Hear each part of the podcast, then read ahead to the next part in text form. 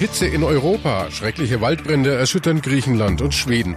Schlechtere Qualität und zu wenig Ausbildung. Die GroKo fordert die Meisterpflicht für Handwerksbetriebe zurück. Und alarmierender Verfassungsschutzbericht, immer mehr Reichsbürger beschäftigen die Justiz. Besser informiert aus Bayern und der Welt. Antenne Bayern. The Break. Hallo beim Nachrichtenpodcast von Antenne Bayern. The Break ist eine kurze Auszeit für mehr Hintergründe, mehr Aussagen und Wahrheiten zu den wichtigsten Themen des Tages. Es ist Dienstag, der 24. Juli 2018. Redaktionsschluss für diese Folge war 16 Uhr. Ich bin Antenne Bayern Chefredakteur Ralf Zinno. Es sind schreckliche Bilder, die uns aus Griechenland erreichen. Nach den verheerenden Waldbränden rund um Athen ist die Zahl der Toten mittlerweile auf mehr als 60 gestiegen. Von den 170 Verletzten schweben immer noch mindestens elf in Lebensgefahr. Die Küstenwache und die Kriegsmarine suchten im Meer weiter nach Menschen, die vor den Flammen ins Wasser geflohen sind. Hunderte Häuser und Autos wurden zerstört. Die Regierung spricht von einer nationalen Tragödie. Uns hat nun einer der Einsatzkräfte vor Ort in Athen erzählt, wie es zu dieser Katastrophe kommen konnte und warum dieses Feuer so schnell so groß geworden ist. Ähm, gestern und vorgestern war die Temperatur in Athen bis zu 38 Grad. Viele Leute äh, sind äh, an die Strände gegangen zum Schwimmen und plötzlich äh, es war äh, sehr sehr windig am Nachmittag und eine Feuer hat ja, getötet.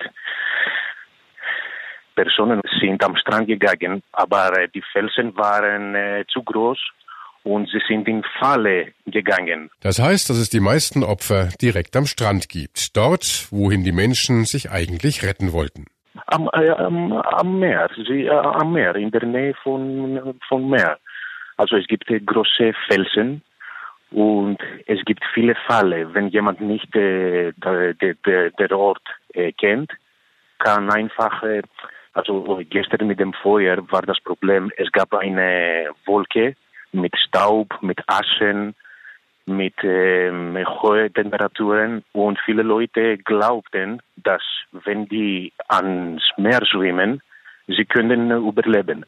Aber sie sind eher ans Meer äh, gesprungen, aber der, äh, der Wind und die, die Staub und die, die Temperatur äh, haben äh, Atemprobleme geführt und das war das Problem. Wir haben ungefähr 14 Leute am Meer gefunden und äh,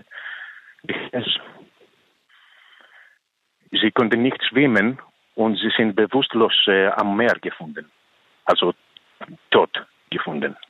Leider. Die Verzweiflung ist groß und so ist die Lage derzeit vor Ort. Das passiert zur Stunde. Äh, Feuer löschen und äh, die, es gibt viele Leute, die ihre Verwandte äh, suchen, nach ihren Verwandten suchen und äh, Freunde. Sie suchen nach ihren äh, Freunden und äh, Bekannten und, so weiter.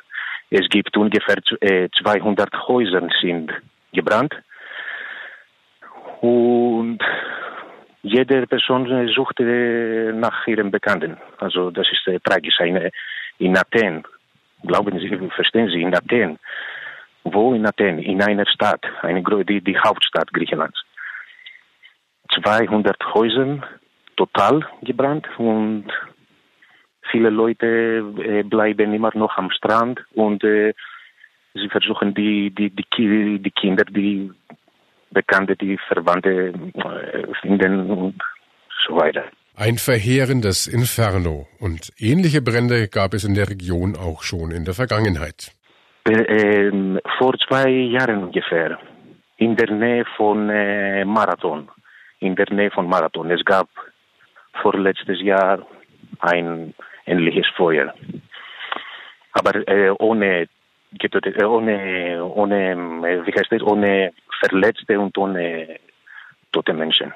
Aber nicht nur bei Athen brennt es in Griechenland, auch auf Kreta bei Kania brach ein Waldbrand aus. Und aus ganz Griechenland werden außerdem weitere kleinere Buschbrände gemeldet.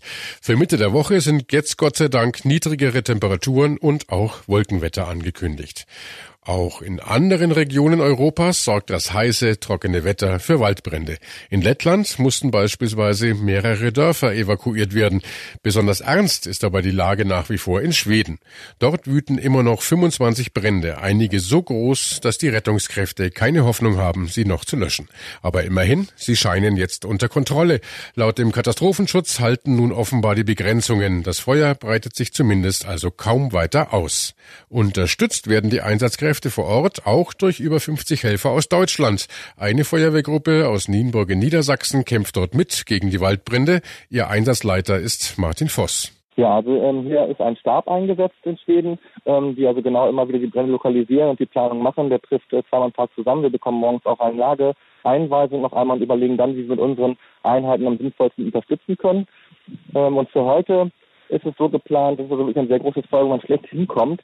Und äh, das Problem auch besteht, dass der Boden zum Teil früher vom Militär genutzt wurde und im Wald auch noch ähm, Granaten sind, sodass wir entschieden haben, wir können in das Waldgebiet auch nicht äh, keine Feuerwehreinheiten hineinschicken.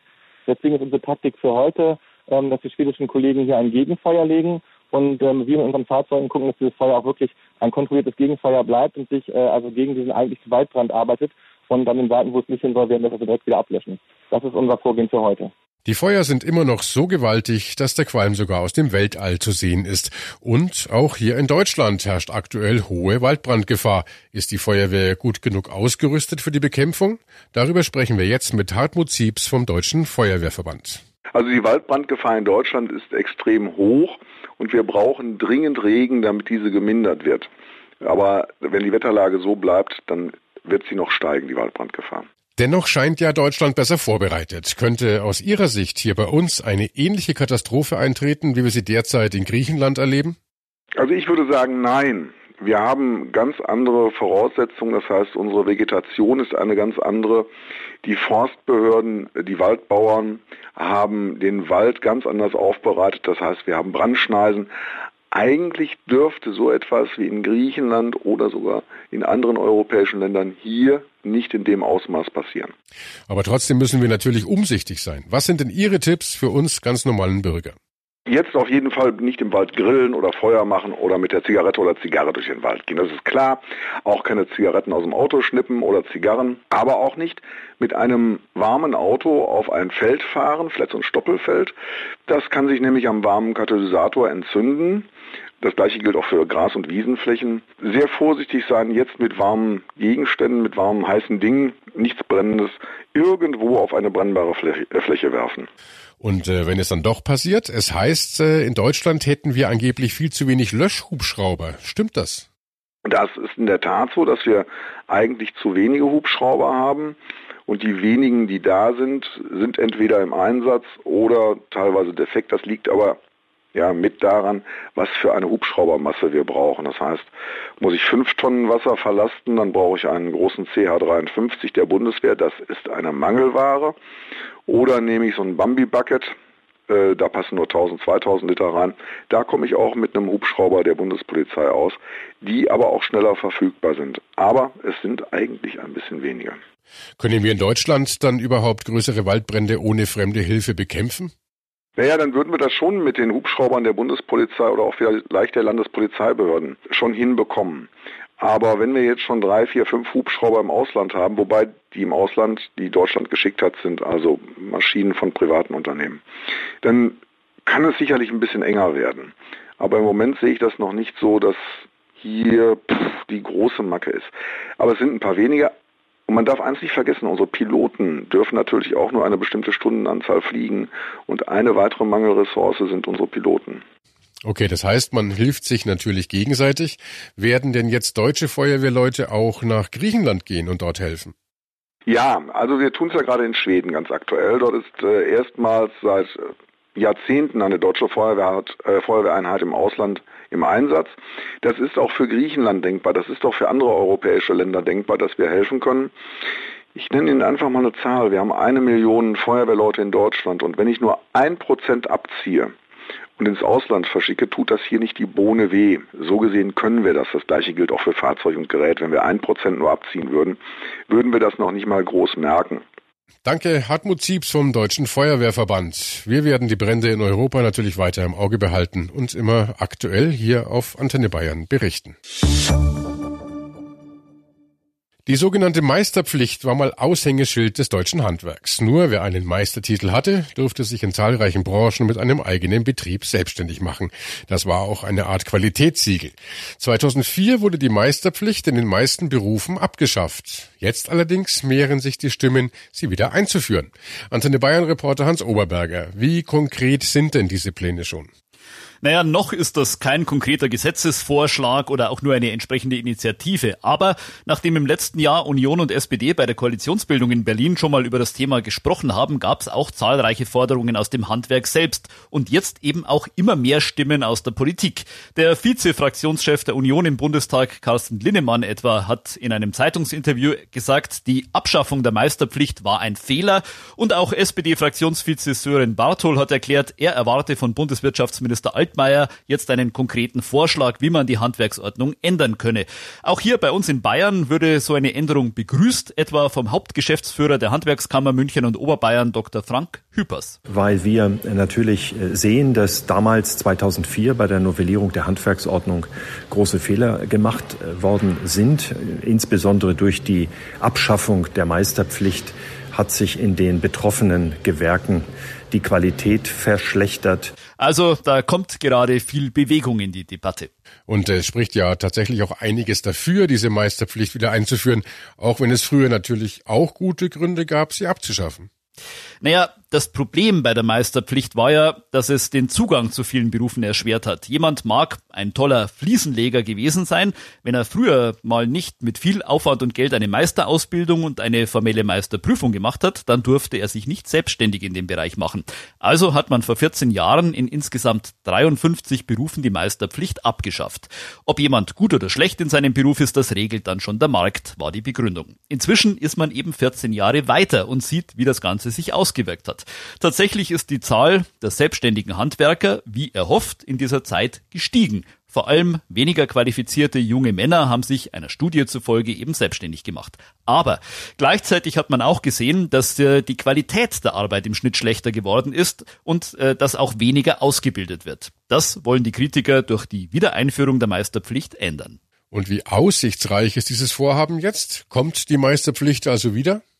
Ja, das ist noch schwer abzuschätzen. Es gibt ja gute Gründe für und gegen die Meisterpflicht. Dafür spricht zum Beispiel auch, dass man in bestimmten Gewerken ein Mindestmaß an Qualität zwingend braucht.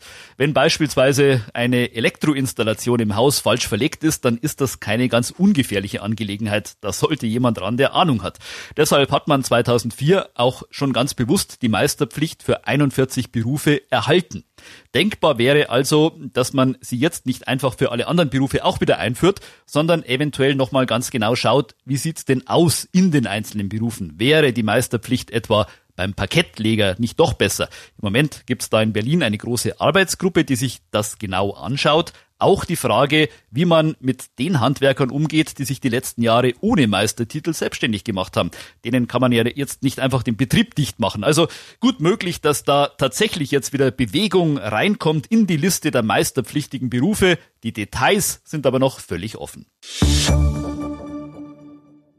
Heute wurde von Innenminister Horst Seehofer in Berlin der jährliche Verfassungsschutzbericht vorgelegt mit alarmierenden Zahlen. Links, rechts oder islamistisch. Immer mehr Menschen in Deutschland fühlen sich von extremistischen Ideologien angezogen. Der Anteil derjenigen, die zur Durchsetzung ihrer Ziele auch Gewalt akzeptieren, steigt. Und so gibt es viel zu tun, zum Beispiel bei der Abschiebung islamistischer Gefährder. Hier müssten die Behörden besser werden, sagte der Bundesinnenminister. Der jüngst geäußerte Vorschlag, der Bund solle generell die Abschiebung von Gefährdern übernehmen, ist nach meiner Auffassung überlegenswert. In enger Abstimmung mit den Ländern und dort, wo die Länder einverstanden sind, kann ich mir vorstellen, dass der Bund noch mehr als jetzt tut. Hier geht es vor allem darum, äußerst sorgfältig die Gefahr zu beurteilen, die von diesen Personen ausgeht. In jedem Einzelfall müssen sich die Sicherheitsbehörden fragen, welche Maßnahmen sie ergreifen, von der strafrechtlichen Verfolgung der Ansprache durch Polizei und Verfassungsschutz über ausländerrechtliche Maßnahmen bis zur Herstellung des Kontakts mit anderen Behörden wie Jugendämtern und Arbeitsagenturen. Das also die eine Gruppe, die islamistischen Gefährder. Aber es gibt offenbar auch einen deutlichen Anstieg bei den Linksradikalen in Deutschland. Im vergangenen Jahr haben wir 9000 gewaltorientierte Linksextremisten gezählt. Das ist ein neuer Höchststand. Zustände wie in Hamburg dürfen sich in Deutschland nicht wiederholen. Ich begrüße es ausdrücklich, dass die Strafverfolgungsbehörden gegen die Gewalttäter von Hamburg entschlossen vorgehen und besonders verwerflich ist, dass äh, Fotos von Polizisten, die in Hamburg im Einsatz waren, auf Plakaten im Internet und in linken Szeneläden veröffentlicht wurden. Und schauen wir noch auf die dritte Gruppe, die Rechtsextremen. Hier wird offenbar die Verfolgung immer komplexer, da sie sich nicht mehr erkennbar organisieren. Dies stellt uns vor völlig neue Herausforderungen. Eine davon lautet, Täter rechtsextremistischer Straf- und Gewalttaten sind oft nicht einschlägig bekannt, Sie weisen keine typische rechtsextremistische Karriere auf und radikalisieren sich in kürzester Zeit. Soweit der Bundesinnenminister. Verfassungsschutzpräsident Hans-Georg Maaßen sieht diese Entwicklung mit Sorge und er betonte nochmal, vor was für einer Mammutaufgabe die deutschen Sicherheitsbehörden stehen. Dem Verfassungsschutzbericht können Sie entnehmen, dass die Lage in allen Aufgabenbereichen des Bundesverfassungsschutzes schwierig ist. Ich kann sagen, in allen unseren Geschäftsfeldern boomt es weiter, leider. Wir können keine Entwarnung geben. Und dies bedeutet für meine Behörde und für meine Mitarbeiter erhebliche Belastungen. Und um dies zum Beispiel deutlich zu machen, wir haben im vergangenen Jahr allein 2300 Observationsaufträge gehabt mit 460.000 Observationsstunden und dabei fast die Hälfte für den Bereich islamistischen Extremismus und Terrorismus. Wir hatten rund 850 Hinweise aus der Bevölkerung im Bereich islamistischer Terrorismus und ein großer Teil dieser Hinweise war berechtigt und substanziiert gewesen und wir mussten diesen Fällen nachgehen. Ich habe darauf hingewiesen, dass wir eine Reihe von Erfolgen hatten im Bereich islamistischer Terrorismus, wo wir sagen können und auch stolz sein können, wir haben verhindert in dem Frühstadion, dass es zu Terroranschlägen kommen konnte. Ich glaube, im Fall des mutmaßlichen Rezin-Attentäters aus Köln-Korweiler kann man sagen, wenn wir nicht eingegriffen hätten, wenn die Polizei ihn da nicht festgenommen hätte, wäre es mutmaßlich auch zu einem schweren Anschlag gekommen. Wir werden als Bundesverfassungsschutz auch in Zukunft unser Bestes geben, damit es nicht zu Terroranschlägen in Deutschland kommen wird. Aber ich kann keine Garantie geben. Wir wissen nicht, ob im Bereich Islamismus, Rechtsextremismus oder in anderen Phänomenbereichen nicht irgendjemand unterhalb des Radarschirmes ist, den wir nicht sehen und Anschläge vielleicht planen will. Aber ich möchte auch an dieser Stelle sagen, wir möchten das verhindern. Wir werden dazu auch unser Bestes geben.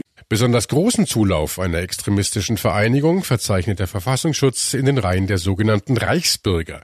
Gab es vor einem Jahr noch 16.500 Personen, die zu dieser Gruppe zählten, sind es jetzt schon knapp 4.000 mehr. Ein Anstieg von über 20 Prozent. Aber wer sind eigentlich diese Reichsbürger? An was glauben sie? Bei Antenne Bayern hat sich einer der Anhänger gemeldet und hat von seinen, ja, man muss sagen, etwas wirren Vorstellungen erzählt. Das Deutsche Reich existiert nach wie vor. Das sagt auch die Bundesregierung. Das Deutsche Reich existiert nach wie vor. Diese Bundesrepublik, das ist nur eine Verwaltung des Kaiserreichs. Es ist nur eine Verwaltung. Irgendwo hört es doch langsam mal auf, dass sie die Deutschen hier so verarschen. Ich lebe schon in dieser Bundesrepublik und muss mit den Gesetzen irgendwie zurande kommen die die hier aufgestellt haben. Ich bin aber damit nicht einverstanden. Das sagt also einer von Ihnen. Woran glauben also diese Reichsbürger? Wie konnte es zu dieser gefährlichen Strömung kommen? Ein Hintergrund. Reichsbürger, Reichsdeutsche oder auch Germaniten halten die Bundesrepublik Deutschland für einen Unrechtsstaat und erkennen ihn nicht an.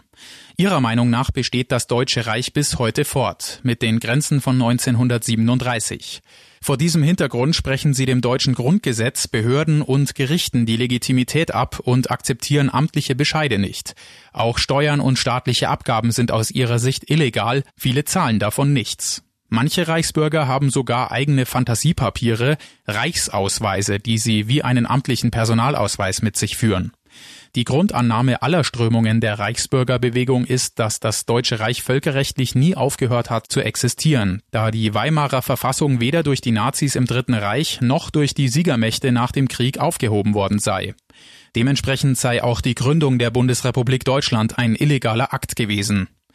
Davon ausgehend, dass die Bundesrepublik Deutschland völkerrechtlich gar kein Staat sein könne, argumentieren Reichsbürger, dass Deutschland im Prinzip nur ein Wirtschaftsunternehmen, eine Firma der Siegermächte sei, eben eine Art Deutschland GmbH. Ein weiteres Reichsbürgerargument für die GmbH ist der Begriff Personalausweis. Dieser enthalte ja bereits das Wort Personal und weise uns alle daher als Angestellte einer Firma aus. Wäre es nicht so, müsste es ja Personenausweis oder Bürgerausweis heißen. Es ist schwer zu glauben, dass Menschen tatsächlich an solche Verschwörungstheorien glauben, aber laut des heute veröffentlichten Verfassungsschutzberichtes werden es offenbar immer mehr. Und das war The Break, der Nachrichtenpodcast von Antenne Bayern, an diesem Dienstag, den 24. Juli 2018. Ich bin Chefredakteur Ralf Zinno. Antenne Bayern. Besser informiert. Jeden Tag. Zu jeder vollen Stunde auf Antenne Bayern. The Break. The Break gibt's auch morgen wieder um 17 Uhr. Jetzt abonnieren.